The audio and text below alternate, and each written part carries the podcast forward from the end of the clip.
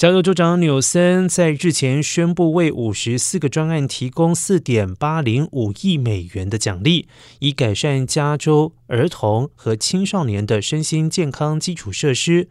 作为纽森州长儿童心理健康总体规划的一部分，这项历史性投资提供赠款资金，用于建设新设施和扩建现有的设施，以帮助有心理健康或者是药物滥用问题的儿童和青少年。根据统计，加州有百分之十三三到十七岁儿童至少有一种精神、情绪、发育或者是行为健康问题，百分之八的儿童有严重的情绪障碍，这些限制了他们参与日常活动。